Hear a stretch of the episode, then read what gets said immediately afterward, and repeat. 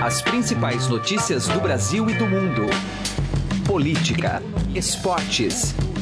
Informação com a credibilidade do maior jornal do país. Estadão Notícias.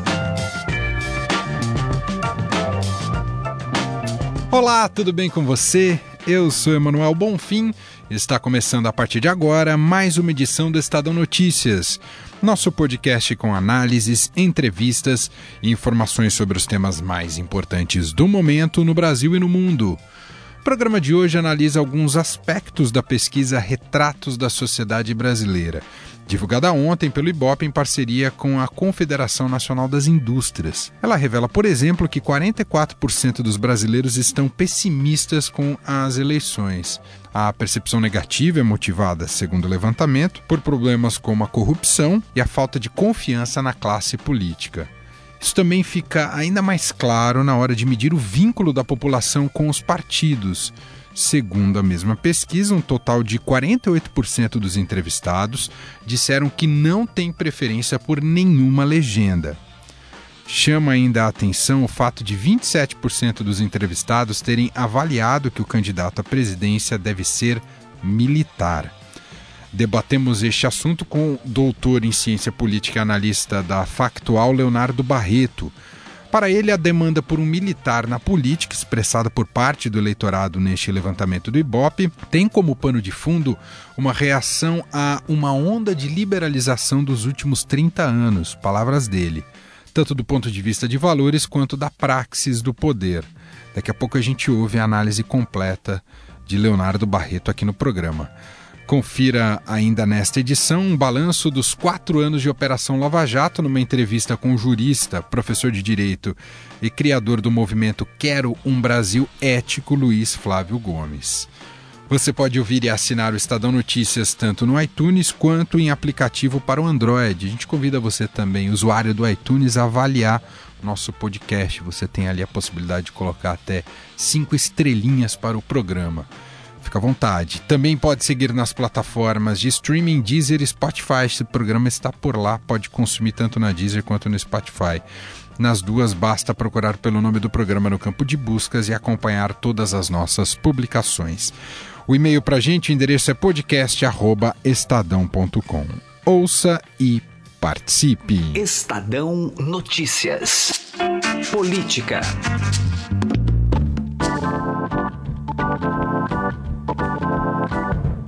Vamos falar agora sobre eleições. A gente vai repercutir pesquisa divulgada ontem pelo CNI Bop, Retratos da Sociedade Brasileira, uma pesquisa que foi realizada em dezembro do ano passado, entre os dias 7 e 10 de dezembro, e traz um pouco da percepção do brasileiro relacionada às eleições.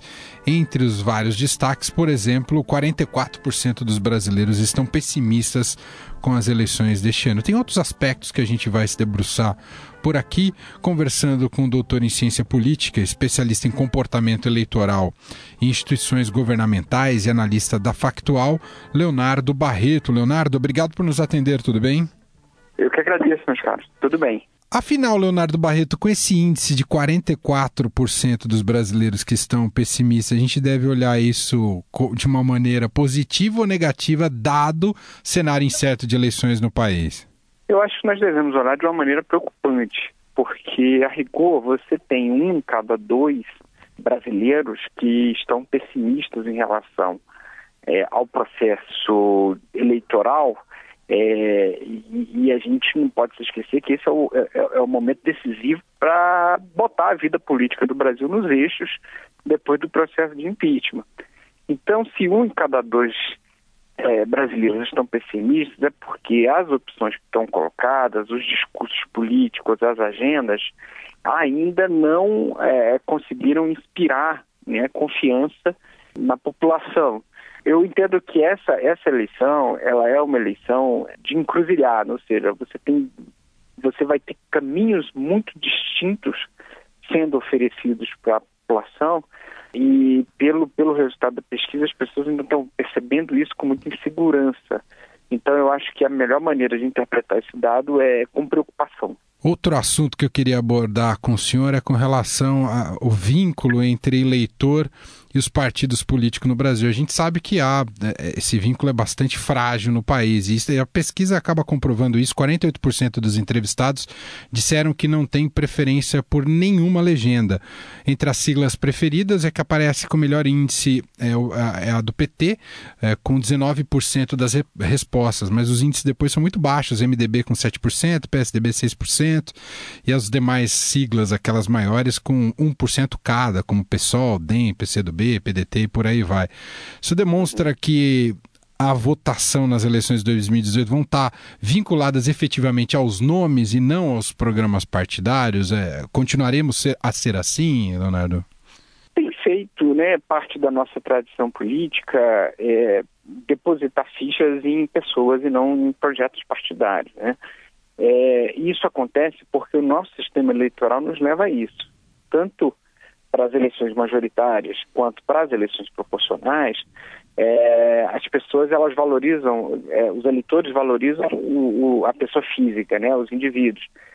É, e, e, e, de certa maneira, é, é, os partidos políticos eles realmente não fazem sentido, porque no momento da campanha, né, que é onde os políticos conversam mais intensamente com as pessoas, é, é, a ideia do partido é até ocultada, né? Por exemplo, numa eleição para deputado, o seu principal concorrente para conquistar a, a, vaga é o seu colega de partido. É, então, é, é, você não vai querer falar do partido, você vai querer falar das suas qualidades, das suas pretensões pessoais, é, das suas qualidades pessoais. O ex-ministro Nelson Jobim, ele até tinha uma, uma, uma fala que quando ele foi candidato a deputado estadual no Rio Grande do Sul, ele colava os cartazes dele em cima dos cartazes dos seus colegas de partido, porque era eles que disputavam a vaga dentro da coligação ali com ele. Então, assim, o, se, se nem, nem, os próprios políticos falam de partido político, né, é, não são os eleitores que vão desenvolver uma cultura ligada às legendas. Eu entendo que essa questão ela ainda vai permanecer é, durante muito tempo. Não acho que essa situação vai mudar, não. A gente está conversando aqui com o doutor em ciência política, especialista em comportamento eleitoral, instituições governamentais e analista da Factual, Leonardo Barreto. Queria captar também um pouco da avaliação do senhor com outro aspecto da, dessa pesquisa do CNI Ibope registrou que 27% dos entrevistados avaliam que o candidato deve ser militar.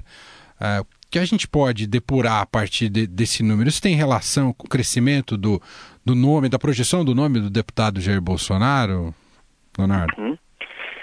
Olha, eu acho que o movimento de fundo desse processo é, que o, que, do qual o Bolsonaro é a maior expressão é uma reação a uma onda de liberalização que tomou o Brasil desde a Constituição de 88. Desde a Constituição de 88, você tem um crescimento constante de forças progressistas, né? É, isso teve no PSDB e isso teve muito presente no PT, liberalização sexual, discussão de gêneros, questões raciais. Então, o Brasil viveu 30 anos é, é, ativismo jurídico, é, direito achado na rua, enfim.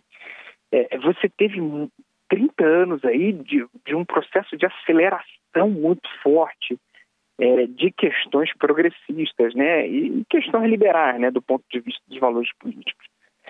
Então, o que nós estamos vivendo agora talvez seja o refluxo desse processo, né? um refluxo de valores conservadores, de retomada de valores de, de pátria, né? de nacionalismo, uhum. é, uma conotação religiosa, o que é, é, é natural né? que, que esse processo de reação é, acontecesse. E, e o, o, deputado Jair Bolsonaro, ele não apenas vocalizou, né, é, tem, vocal, tem, tem se aproveitado dessa, desse movimento para poder se alavancar, né, como tem uma compreensão muito grande desse processo. É, e aí, quando vem a questão militar, é, eu acho que tá, tem dentro desse, desse contrafluxo aí que a gente está vendo, alguma coisa de revisionismo da história, de, de compreender melhor o papel dos militares e tal, mas você também tem uma questão de que essa liberalização talvez tenha minado demais as bases de autoridade. Né? É, não foi, por exemplo, por acaso que o, presidente Temer interviu no Rio.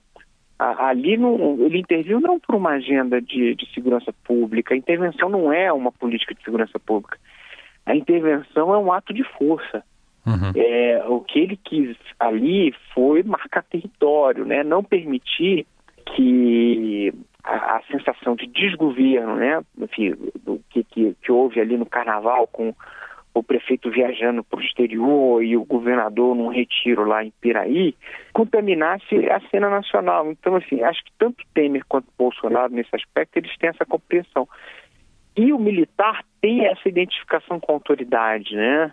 Então eu acho que a convergência dessas coisas, né, um contrafluxo daquele movimento progressista é, é, e liberalizante, né, certo revisionismo e também a sensação de que essa onda liberalizante ela consumiu bases de autoridade da sociedade brasileira estão por trás são os, são, são os elementos estruturais que vão que vão explicar é, por que, que as pessoas gostariam de um militar e, e aí por que, que o Bolsonaro tem a força que está demonstrando. Muito bem, ouvimos aqui a análise de Leonardo Barreto, doutor em ciência política, especialista em comportamento eleitoral, analista da Factual.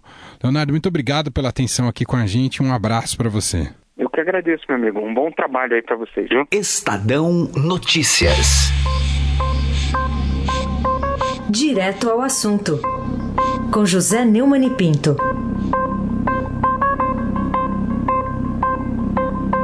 Quem diria que numa tarde abafada de outono, na qual o verão não termina, tomaríamos conhecimento de que o ministro Marco Aurélio relatou o inquérito que agora vai tramitar como ação penal, investigando se o senador Romero Jucá, presidente do MDB, homem de confiança do Temer, protagonista das batalhas congressuais do governo contra a oposição por 150 mil míseros reais.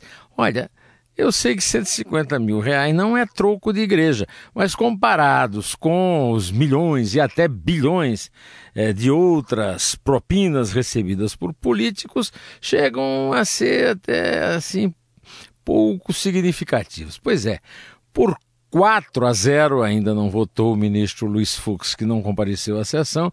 A primeira turma do Supremo Tribunal Federal é considerou Romero Jucá réu. Ele passa a integrar agora a República dos Réus. Foi um dinheiro que foi para ele ajudar na tal da, do pacote de bondades e mais é, um perdãozinho de COFINS e de PIS da Odebrecht, e agora ele está é, inaugurando né, uma ação penal entre os muitos inquéritos a que responde. De qualquer maneira, eu quero destacar, antes de terminar, que o placar do Supremo em matéria de condenação de gente como o senador Jucá, que tem foro privilegiado, continua a zero contra os mais de 100 condenados em primeira instância pelo juiz Sérgio Moro, em Curitiba. Entre eles, Luiz Inácio Lula da Silva, que agora é a bola 7 da caçapa. José Neumann e Pinto, direto ao assunto. Estadão Notícias. O sucesso de quatro anos na Operação Lava Jato está ameaçado pela possível revisão por parte do Supremo Tribunal Federal da decisão que permite a prisão de condenados em segunda instância. A análise é do jurista, professor de Direito e criador do movimento Quero Brasil Ético, Luiz Flávio Gomes, que conversou com Heisen Abac. A Operação Lava Jato está prestes a completar quatro anos, agora no dia 17 de março, e deve ser apresentado um relatório, um balanço completo de tudo que foi recuperado até agora. Nesses últimos quatro anos, foram fixados acordos que prevêem a recuperação de 11 bilhões e meio de reais, segundo o último balanço do Ministério Público Federal, e desse total, 759 milhões de reais foram devolvidos aos cofres públicos. Sobre esse assunto, vamos ouvir o jurista e professor Luiz Flávio Gomes, que é criador do movimento Quero um Brasil Ético. Uh, professor, esses números, embora impressionantes, ainda falta muita coisa aí para ser conquistada na Lava Jato? Qual a sua visão? Sim, sem sombra de dúvida, o que já foi feito foi muito relevante, mas ainda existe muita coisa por se fazer.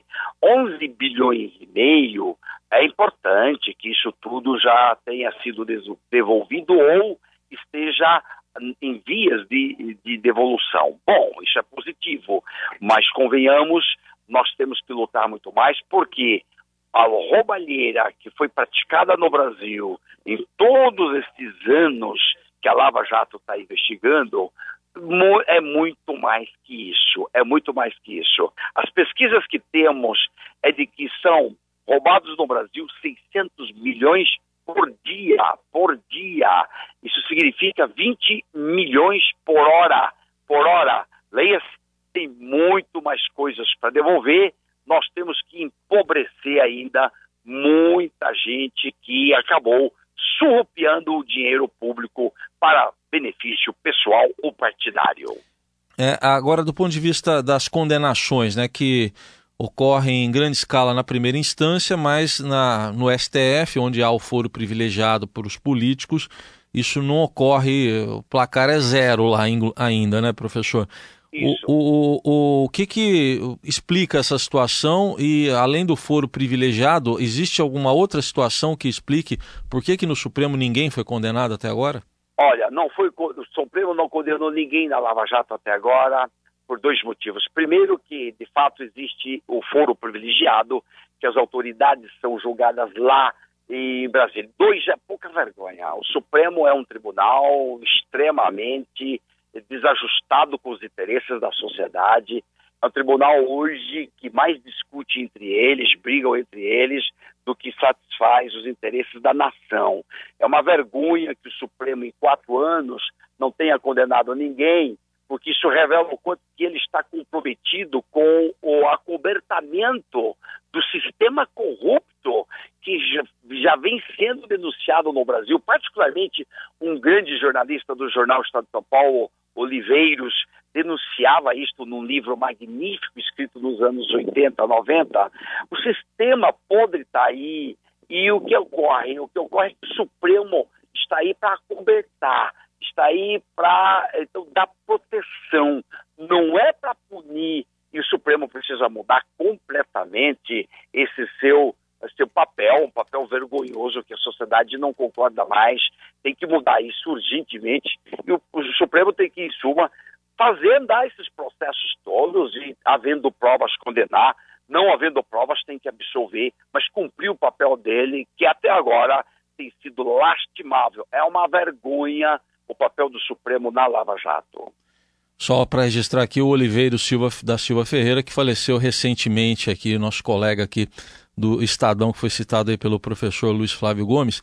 É, para a gente concluir, professor, é, existe uma retomada, uma tentativa de retomada de uma discussão aí da, da prisão ou não após a segunda instância, condenação em segunda instância. O senhor vê algum risco mesmo de isso mudar conforme parece que é a intenção de alguns ministros do Supremo? Perfeito. Na verdade, isto está na iminência de mudar particularmente por causa do voto do ministro Gilmar Mendes, que está dizendo que vai mudar de posição. Acontece que a Lava Jato, apesar de toda a dificuldade, está começando a chegar em várias pessoas de vários partidos. Por exemplo, agora há um ex-governador do PSDB que está na iminência de ser preso, é o ex-governador de Minas, Azeredo, uh, e o Lula está na iminência de ser preso, uh, vários do PMDB agora estão na iminência de serem presos por causa do julgamento de segundo grau. Ou seja, quando o sistema jurídico funciona e vai pegando todo mundo, os ministros tendem a mudar de posição.